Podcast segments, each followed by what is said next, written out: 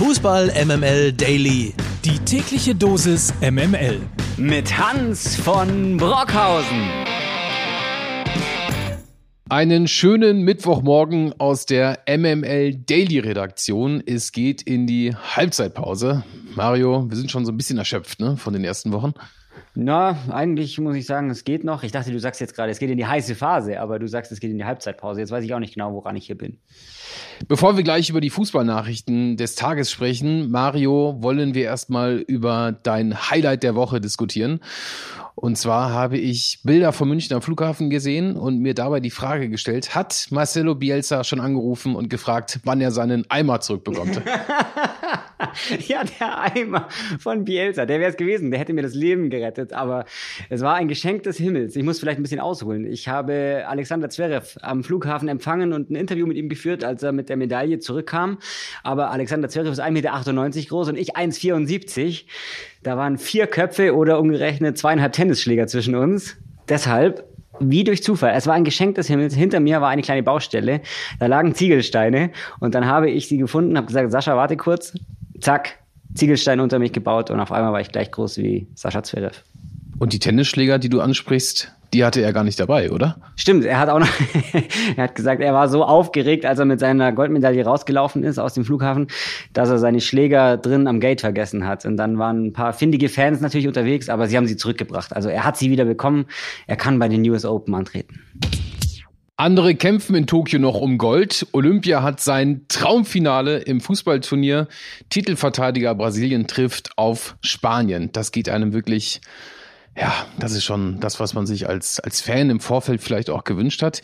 Die Seleção musste gegen Mexiko ins Elfmeterschießen. Spanien gewann in der Verlängerung gegen den Gastgeber aus Japan durch den Siegtreffer von Real Madrids Marco Asensio. Tolles Finale, Mario, am Samstag. Wem gönnst du Gold? Erstmal muss ich dazu eins kurz sagen. Marco Asensio ist ein unwahrscheinlich guter Fußballer. Ich habe den schon seit ein paar Jahren auf dem Zettel, weil ich mal eine tolle Geschichte äh, gehört habe von Michael Reschke, der ihn damals versucht hat, zu Bayern zu holen. Und dann hat natürlich Real Madrid gesagt, nee, nee, äh, das wird nichts. Und dann hat Reschke Real Madrid, so wie ich es verstanden habe, gratuliert für den tollen Transfer, den äh, der ihnen da gelungen ist. Von dem her, großer Fan bin ich von Asensio. Ähm, ja, das Finale, tja, du, gute Frage. Für wen sollen wir da sein? Was sagt dein Werderherz? Für wen bist du? Ich würde es den Spaniern gönnen, tatsächlich. Ja. Kann ich mit Asensio gut leben.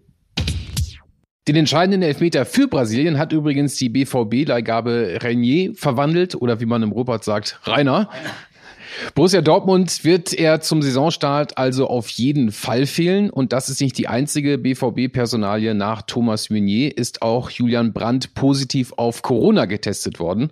Das öffentliche Training wurde am Dienstagnachmittag entsprechend abgesagt. Statt Corona wollen wir hier bei MML Daily natürlich lieber über Transfer-News sprechen.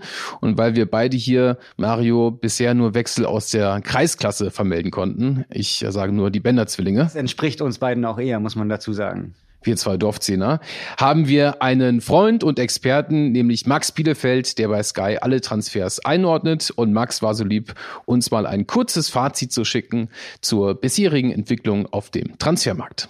Die Wahrnehmung des Transfermarkts hängt in diesen Tagen wirklich davon ab, mit welchem Verein wir sprechen.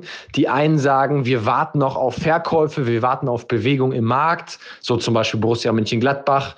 Die anderen sagen, wie Leverkusen, wir sind schon mittendrin oder haben unsere Hausaufgaben schon gemacht. Wo sich alle einig sind, ist, dass der August richtig heiß wird. Die letzten zwei Wochen vor allem.